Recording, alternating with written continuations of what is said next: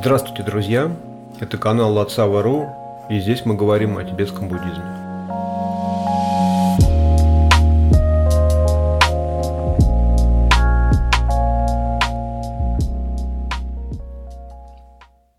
Сегодня я открываю серию подкастов по конкретному тексту. Ну, все, что можно было сказать абстрактного, да, про основную колесницу, да, великую колесницу э, в буддизме, которая называется Махаяна, я, в принципе, уже сказал. И выдумывать что-то постоянно самому, когда есть уже тексты, признанные ну, за столетия классическими, которые наиболее полно и доступно раскрывают суть учения. На них также существует множество комментариев э, мастеров более позднего периода, если уж там в коренном тексте что-то непонятно, комментарий, как правило, раскрывает его полностью. То есть учитель берет как какой-то конкретный текст и э, подробно объясняет, что, собственно, имел в виду автор. Такие комментарии позволяют гораздо ну, лучше понять, они проясняют да, смысл текста. А в чем проблема перевода а, всех этих э, и коренных текстов, и комментариев к ним? Проблема в том, что слишком разные языки.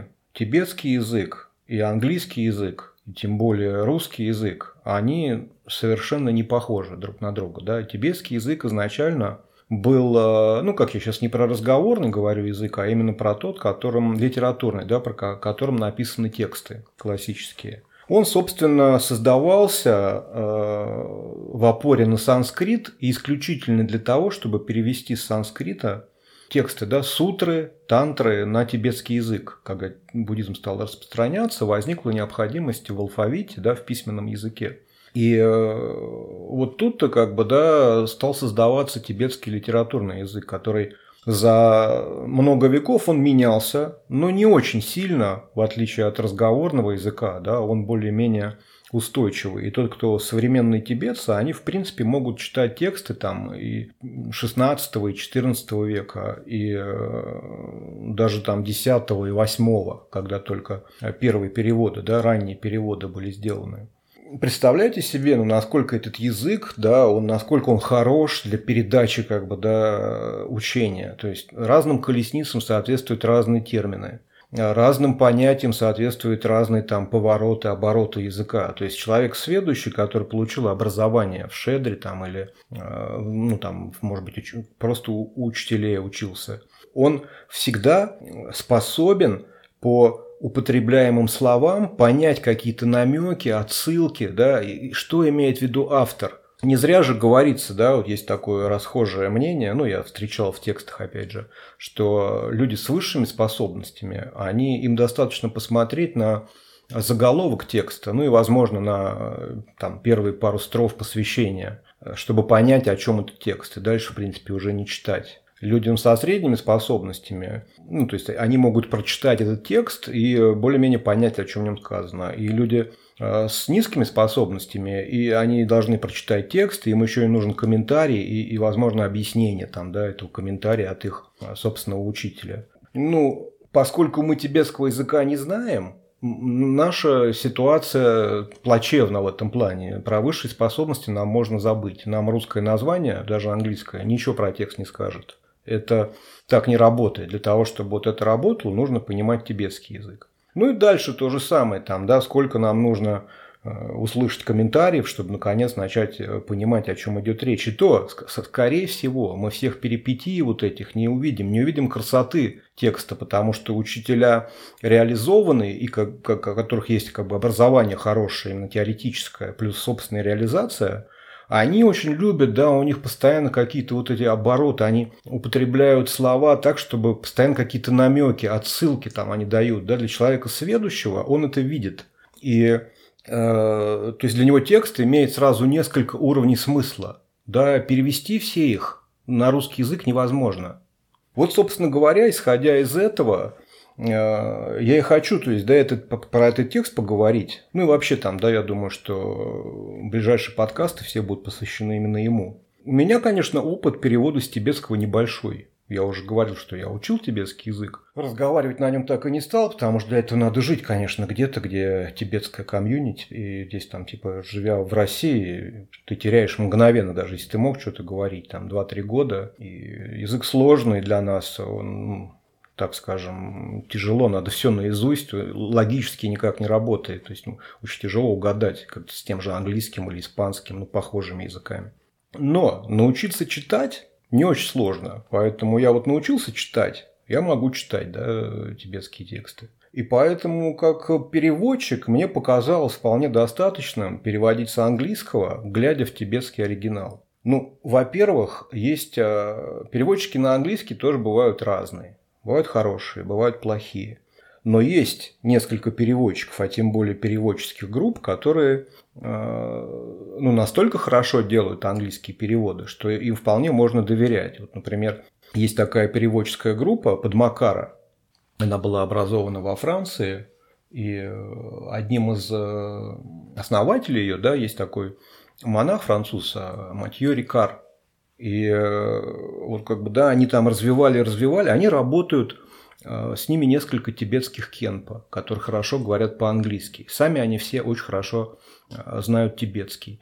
Плюс они сложные моменты постоянно уточняют у, у мастеров у реализованных, потому что изначально э, там был Канг Юрин, Поч, такой очень известный мастер, а потом Дилга Кьенса Ринпочи, да, которого тоже они могли э, постоянно ему задавать вопросы. Вот когда такой текст есть, переведенный на английский язык, он очень ясный, он как бы прям вот очень хорошо сделан, очень хорошо переведен, в нем нет никаких э, сложных оборотов, то есть ну, видно, что люди подходят к работе к своей серьезно. То есть я много английских текстов э, читал и много переводил, и они тоже бывают очень разные. Бывают люди переводят точно так же подстрочником, и непонятно ничего. Слова все видишь, а как будто ты английский забыл. В случае с Подмакарой у них идеальные переводы, плюс если текст э, известный и коренной, есть тибетский оригинал, ты можешь смотреть в тибетский оригинал, и тогда вообще да, становится все ясно. То есть у тебя нет проблем, ты видишь, какие слова используются, и в силу своего знания языка, там, да, и ты сталкиваешься с текстами разного уровня, разных колесниц,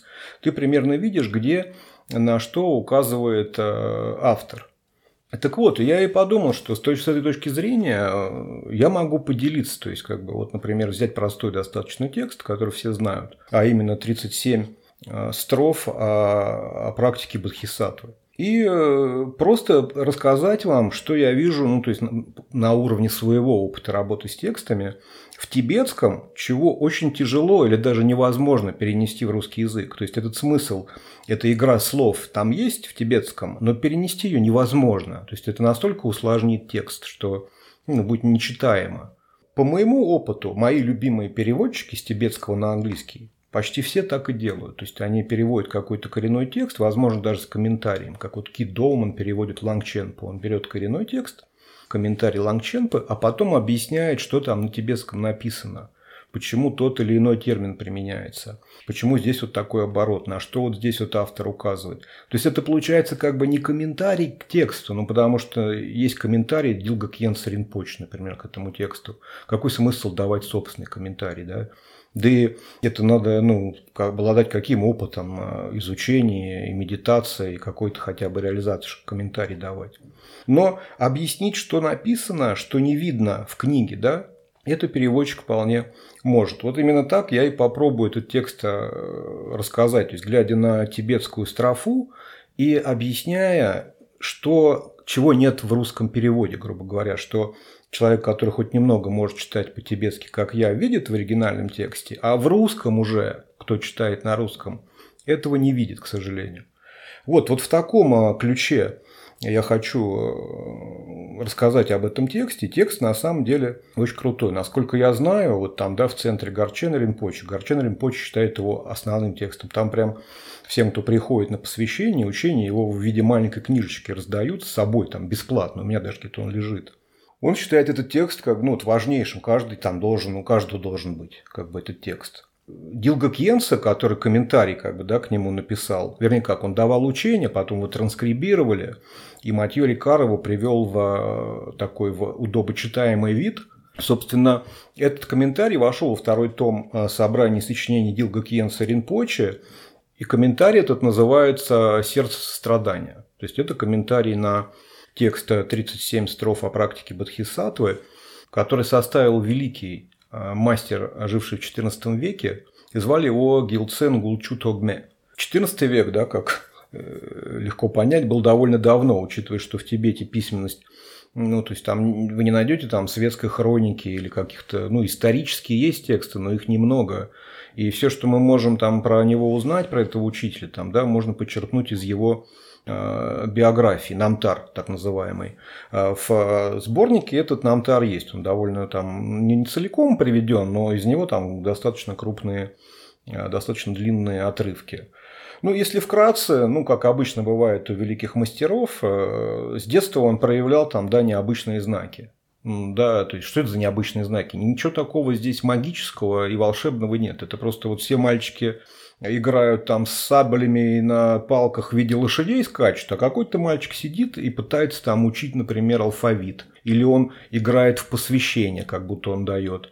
Что, что такое вот эти особые знаки, ну, что переродился какой-то великий мастер? Целом это просто ну, необычный ребенок, который с детства проявляет э, интерес, устремление свои да, в сторону дхармы, а не в сторону каких-то обычных детских игр. На такого, конечно, сразу обращают внимание. Также Ингулчута его взяли сразу в монастырь, ну и где, как э, следовало ожидать, он проявил э, чудеса усердия и стал очень знающим. Тогда еще шедр не было, мне кажется, шедры где-то в 18-19 веке появились. Но я думаю, что следующих людей было достаточно при монастырях. Он получил хорошее образование по тем временам.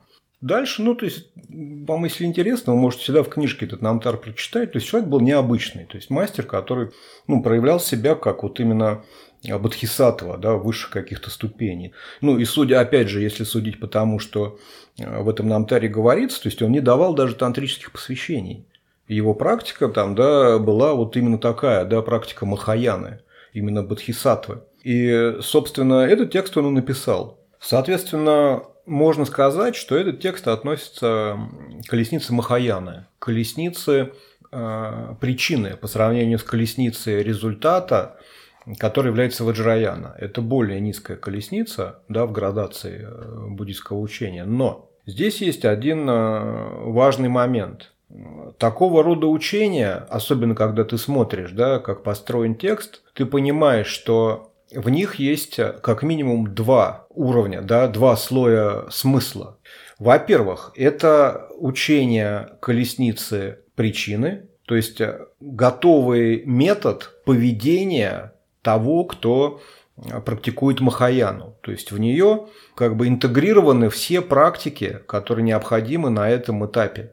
Там и э, замена себя на других, и шесть парамид, и бодхичиты, то есть все это есть. Собственно, комментарий Дилга Кенса, он весь этот текст так и структурирует, да, согласно тому, какие есть методы и ступени э, колесницы Махаяны. Но когда ты читаешь, когда ты видишь как бы оригинальный текст, ты много там, очень много отсылок к высшим колесницам. То есть там есть какие-то моменты, где ты видишь, что если ты знаком с текстами более высшего уровня и с практиками более высшего уровня, то этот самый текст, как бы, да, он становится текстом колесницы результата. То есть это вполне себе текст традиции Ваджраяны, а возможно даже и Дзакчен, потому что целом, да, даже самые высшие учения, они состоят, ну как сказать, не то что состоят, в них основные три принципа считаются. Это всегда воззрение, это то, как ты видишь реальность.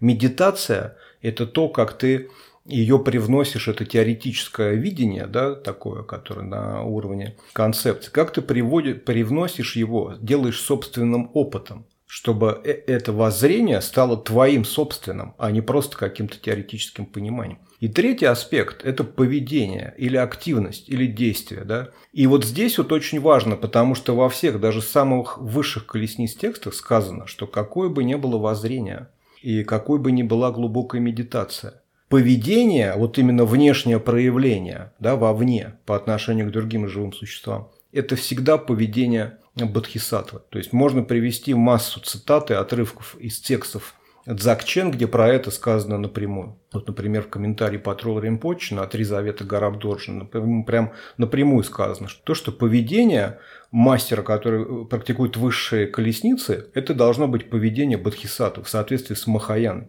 как у Гуру Ринпоче, он говорил, что чем выше твое воззрение, тем более выверенным должно быть твое поведение. Вот, и поэтому этот текст очень полезен. Не зря его такие, такого уровня мастера, как Горчен Ринпоч, Дилгакьенса Ринпоч, настоятельно рекомендовали всем своим ученикам. Текст можно расценивать как маленькую, очень сжатую шпаргалку для тех, кто практикует высшие практики. Как, собственно, себя проявляет в обычной жизни э, мастер, который практикует высшее учение. Да, учителя, реализованные мастера, вы это можете увидеть там, ну, или прочитать в каком-то тексте, зачастую ведут себя Э, нестандартно, это называется поведение безумной мудрости, такое ну, присутствует, такое есть явление, так, такое как бы проявление мастера может быть. Но, как правило, мастера так себя ведут с очень близкими учениками, чей уровень и у них уже не вызывает сомнения. Как бы, да, то есть, пока ученик не готов, мастер никогда не будет его подвергать вот таким испытаниям жестким. Вот, поэтому я считаю, что этот текст, а, в особенности тем, кто практикует высшие колесницы, может быть очень полезен. Значит, да, мы начнем с названия. Называется текст, э, так скажем, в принципе, в названии нету слова «строфа». Но на английский Матьё Рикар, он так и перевел, да, он упоминает строфы. И я так думаю, ну, опять же, да, моя грамма... я по грамматике тибетской не силен. Я, собственно, поэтому и читаю английский текст, а в тибетском я сверяю просто терминологию там, да, и вот эти вот все какие-то тонкости, потому что, ну, из-за опыта переводческого я вижу, какие термины используются, да, и где я их раньше встречал. Так вот, как бы, да, в текст называется, если дословно говорить, да, он называется «Гиалсе лагленсо дунма жуксо». Ну, то есть, э, Гиалсе – это сыновья победоносных, то есть Бодхисаттвы. Лаглен – это практика, да, то есть та практика, которую выполняют бодхисаттвы. Э, и содунма я так понимаю, что здесь частица ма, она указывает э, на количество строф, когда как нумерологию, как бы. Вот именно поэтому, я думаю, посоветовавшись э, с кем-то из кен по-тибетских, Матьё Рикар добавил вот это слово строфы. Потому что содун – это 37. Да, так бы, может быть, и действительно это звучало как 37 практик, но поскольку здесь содунма, то, возможно, это как бы, ну, если прям совсем на русский подстрочником перевести, то это 37 строфье или 37 стишье, вот так бы я сказал, да, поэтому, ну, собственно, я оставил слово строфа. Вот, дальше э, вступительное слово, обычно, ну, традиционно, автор выражает э, свое почтение, ну, как правило, своему коренному учителю, ну, и, и вообще, ну, то есть, это подразумевает э, всю линию учителей, да, там, по которой передается э, знание и реализация тоже. Значит, а начинается он с выражения, общего выражения почтения. Намал Лакишварая. Нама – это почтение, Лакишварая – это владыка мира. Да, то есть, это санскритское выражение, а, очень красивое. Дальше идет обычное уже почтение, такое более развернутое. Это было краткое, а более развернутое звучит так. Телом, речью и умом я выражаю бесконечное почтение безупречному учителю, нераздельному защитникам существ Авлокитишварой. Он знает, что феномен не является чем-то, что возникает и прекращается, и поэтому целиком посвятил себя активности на благо живых существ. На что следует а, обратить внимание в этой строфе? А, ну, прежде всего, феномены, да, что здесь, какое слово употребляется в тибетском. В тибетском это слово «чё». То есть, э, если совсем просто, то «чё», ну, в данном контексте, по крайней мере, это все любые объекты, о которых у нас в концептуальном уме складывается некая идея. Да? То есть, это то, что э, мы воспринимаем э, через призму концептуального ума. Так действует обычный ум. И что значит, что учитель, да, Валакитишвара, знает, что феномен не является чем-то, что возникает и прекращается. Здесь э, используется тибетский оборот дроонг-ме. Дроонг, если совсем тоже дословно переводить, это приходить и уходить. Да, то есть это, ну, собственно, можно еще сказать появляться и исчезать. Это стандартный, стандартный термин, который используется и довольно часто в текстах в литературе высших колесниц. Лангченпа его очень любит. Он, когда описывает неконцептуальное а, состояние ума, он постоянно употребляет а, вот эти связки двойственных концепций. Возникновение прекращения, принятие отвержения, что еще, появление исчезновений, в том числе вот это вот что-то там, да, приходит и, что-то уходит. То есть Здесь на что указывается? Что, ну, во-первых, э, употребляется термин, который уже э, в учениях высших колесниц объясняет природу ума. То есть это уже достаточно серьезно. Указывается на реализацию учителя, да, потому что э, глагол «зик», он видит как бы, да, он, он осознает это, понимает, он пришел к окончательному выводу, то есть знает, вот когда я перевел в данном случае. И э, это указание прямое на неконцептуальный ум учителя, то есть то, что он воспринимает реальность недвойственно, да, то есть вот он вышел за пределы концептуального ума. И воспринимая как бы реальность недвойственно, он больше не испытывает вот свойственных обычным существам а, проблем, то есть тревожащих эмоций, ядов. Это все больше его там не беспокоит, да, не влияет на его восприятие. И дальше здесь он, он все это реализовал, и дальше идет тибетское слово «кянг», то есть «но», тем не менее, даже несмотря на свою эту реализацию, которая ему позволяет, в принципе, больше уже особо ничего не делать, отдыхать и расслабляться, он, тем не менее, э, направляет свою активность, да, здесь даже слово вот это дзепа, это больше просветленная активность, то это слово указывает на то, что это не просто активность, а активность реализованного существа. Э, на благо живых существ. Здесь, опять же, исключительно на благо живых существ. То есть он для себя ничего не делает, поскольку да, вот эта реализация э, того, что ничего не появляется и не исчезает, э, ни один феномен, в том числе и собственное я. То есть если ты не веришь в реальное независимое существование собственного я, тебе о нем особенно и беспокоиться не надо. И ты такой вроде бы расслабленный, все понятно, все осознанно просветление достигнуто, но тем не менее ты продолжаешь осуществлять просветленную активность на благо тех, кто еще такой реализации не имеет, кто еще остается в сансаре. Вот как бы, да, здесь имеется в виду это. И э, дальше здесь в следующей строке э, говорится о ламе, о драгоценном, и э, об Авалокитишваре, то есть Ченрези, собственно, да, это Бодхисаттва сострадания. Ну, вернее, как, у Гилгакенса сказано, что с одной стороны, это бодхисаттва 10 уровня, а бодхисаттва – это ну, всегда как бы ну, еще не Будда, так скажем, не, не полностью реализованный Будда. Но в то же самое время он постоянно указывает на то, что э, Чинризи обладает высшей реализацией. То есть он э, остается в сансаре исключительно для помощи живым существам, а не из-за того, что у него остались какие-то следы там, омрачения или какие-то яды тонкого уровня. Вот это тоже надо понимать. Здесь не говорится дословно, что Чинрези, Авалокитишвара, да, Бодхисаттва сострадания, а, составляет нераздельное единство с нашим собственным учителем. То есть это как бы один и тот же человек, да, одно и то же существо. Здесь дословно на это не указано в тексте. Это есть в английском у Матью Рикара, и здесь есть а, слог «данк», который, я думаю, в данном конкретном случае – он, ну, я просто вижу, что он советовался наверняка. И потому что Данк – это союз «и». Но ему, видно, сказали «кенпа», я так думаю, поскольку это появляется в английском переводе, что здесь опущено слово «данк дреме», то есть нераздельный. Ну, это и понятно, да, то есть э, все мы знаем, что в рамках чистого видения учителя надо видеть как нераздельного с Буддой или там с Ченрези, с Авлакитишварой. И э, поскольку в тибетских стихах там строгое количество слогов должно быть на строке, очень часто авторы опускают, они оставляют кусочек слова, и, соответственно, когда кто-то дает комментарий, он вот это видит. Мы это никогда не увидим в русском языке. Поэтому ну, здесь у нас исключительный случай, когда есть хороший английский перевод, поэтому я оттуда это забираю, понимая, что Матью Рикар это уточнил у тибетцев, да, у Кенпа или, может быть, даже у самого Дилга Кьенса Ринпочи. Дальше телом, речью и умом, опять же, здесь дословно сказано тремя вратами, ну, понятное дело, что это тело, речь и ум, ну, выражаю почтение. Э, Гупа – это Э, преданность, можно так перевести, но это скорее уважение. То есть, да, ты выказываешь э, своему учителю максимальное уважение.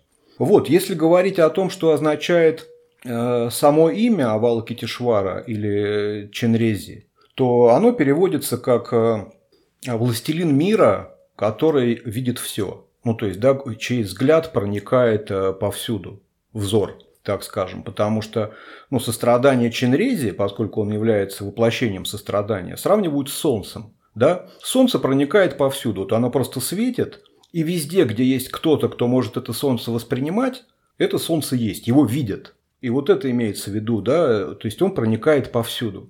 А, я еще читал в комментарии, что а, вот это авалакита, да, санскритское слово, оно в некоторых сутрах обозначает состояние просветления. То есть тут еще указывается, да, и на реализацию этого существа, что это реализованное существо, а не обычное. Вот, собственно, по первой строфе это, пожалуй, все. Далее идет вторая строфа, в которой автор, собственно, заявляет о своем намерении. Это тоже для традиционных текстов, да, это такой, ну, обычно это обозначает его обязательство. То есть, тут он начал писать, ну, то есть, я видел тексты, где прям автор пишет, вот я начал писать, даю обещание, что напишу до конца. То есть, если ты начал такой текст писать, его надо дописать, бросать нельзя. Это ну, такой серьезный проект, который нельзя на полдороги бросить. И поэтому вот вначале обычно э, автор заявляет, собственно, почему он написал этот текст. Соответственно, вторая строфа звучит так. Совершенными Буддами, что служит опорой счастья и окончательного покоя, становятся благодаря реализации священной дхармы. А реализацию можно обрести, лишь понимая, как правильно выполнять практику. И поэтому я решил объяснить, в чем заключается практика Бодхисаттвы. На что следует обратить внимание в этой строфе? Начинается она со слов, э, собственно, что является источником счастья. Да, это источник э, пользы и счастья. Здесь э, внимание заслуживает вот это слово «пен-де». Оно состоит из двух слов. Да? «Пен» – это благо или польза, а вот уже «де» – это ну, то есть кратко, это первый э, слог слова э, блаженство. То есть э, это противоположность страдания, то есть достижение, освобождение от страдания имеется в виду. И поэтому э, здесь имеется в виду, это тоже довольно устойчивое словосочетание, и оно теряется. Здесь имеется в виду источником чего? Э, источником обычного повседневного мирского счастья, да, то есть всей пользы, которую мы получаем, то есть вот все, что у нас хорошего есть в жизни, да, вот это имеется в виду. А вот уже, ну то есть это мирско, мирское, да, счастье, мирская радость. И к нему добавляется «д» – это окончательное счастье, это освобождение от сансары. И вот это слово здесь «дева», сокращенный, сокращенный его вариант, указывает именно на это. То есть здесь имеется в виду обычное счастье и как бы, да, намекается, что обычного счастья недостаточно. Нужно еще и полностью освободиться от сансары и обрести высшее счастье, да, вот это вот дева. Дева Ченпа, да, великое блаженство иногда переводит. Вот, дальше э, здесь, соответственно, как Будды в тибетском указано оригинале. Ну, обычное слово санге, оно означает очистить все изъяны и реализовать все благие качества. Но что интересно, здесь они названы дзокпей, то есть, да, это то же самое слово, что и в э, традиции дзакчен. То есть, это означает совершенный Будда. То есть, Будда, который завершил, ну, то есть, реализованное существо, которое завершил процесс очищения изъянов и э, реализации, да, раскрытия всех благих качеств. Дальше, да, поскольку в предыдущем э, четверостишье э, было сказано про феномены, как чё, поскольку слово чё означает также и дхарму, чтобы как бы было понятно, что здесь совершенно разные два чо, здесь прибавлено определение дам. Дам чо – это значит святая дхарма, то есть высшая э, дхарма, что-то, что отличается от обычных мирских феноменов, да, ну вообще всех феноменов, которые могут восприниматься умом как объекты. Вот, дальше идет слово друб, то есть осуществление, реализация. И, соответственно, ну, как бы все, все эти первые две строки указывают, что опоры счастья окончательной реализации, да, которая ну, свойственна совершенным Буддам, Буддам, которые полностью реализованы, э, а, опоры этой реализации является святая Дхарма, священная Дхарма. Вот о чем здесь сказано. И далее в следующих строках э, сказано, что как эту реализацию можно обрести – только практикой. Если ты знаешь как, здесь есть слово «ше», это тоже там, да, осознавать, знать. Лаглен – это практика, это когда какое-то теоретическое знание ты на практике как бы реализовываешь. Что ты узнал теорию, вот ты прочел весь этот текст, услышал как надо и стал делать. Это практика. Вот здесь идет речь именно о практике. На это делается упор, что недостаточно теоретических знаний, да? А, ведь э, из чего состоит практика, да, ну вот э, традиционно, это слушание учений, размышление о них, теоретическое, концептуальное, и воплощение их в личном опыте, медитация. Так вот, практика – это как раз, как бы, да, что касается, это указывает на то, что надо что-то делать, нельзя оставлять это теоретическим знанием. А дальше, как бы, какая именно практика? Практика, которую выполняют, э, опять же, это слово гиалсе, это сыновья Будды, то есть бодхисаттвы. Собственно, э, объяснить нам, как себя ведут настоящие бодхисаттвы, и обещает э, автор текста Гулчу Тогме. Вот, на этом, друзья, как бы, да, я сегодня, ну, объяснил только вступление, а со следующего подкаста я уже буду там, ну, сколько, чтобы не очень дол- долгие получались подкасты, там, может, по э, две или три строфы э, я буду объяснять, вот точно так же. Вот, спасибо вам за внимание, услышимся в следующий раз.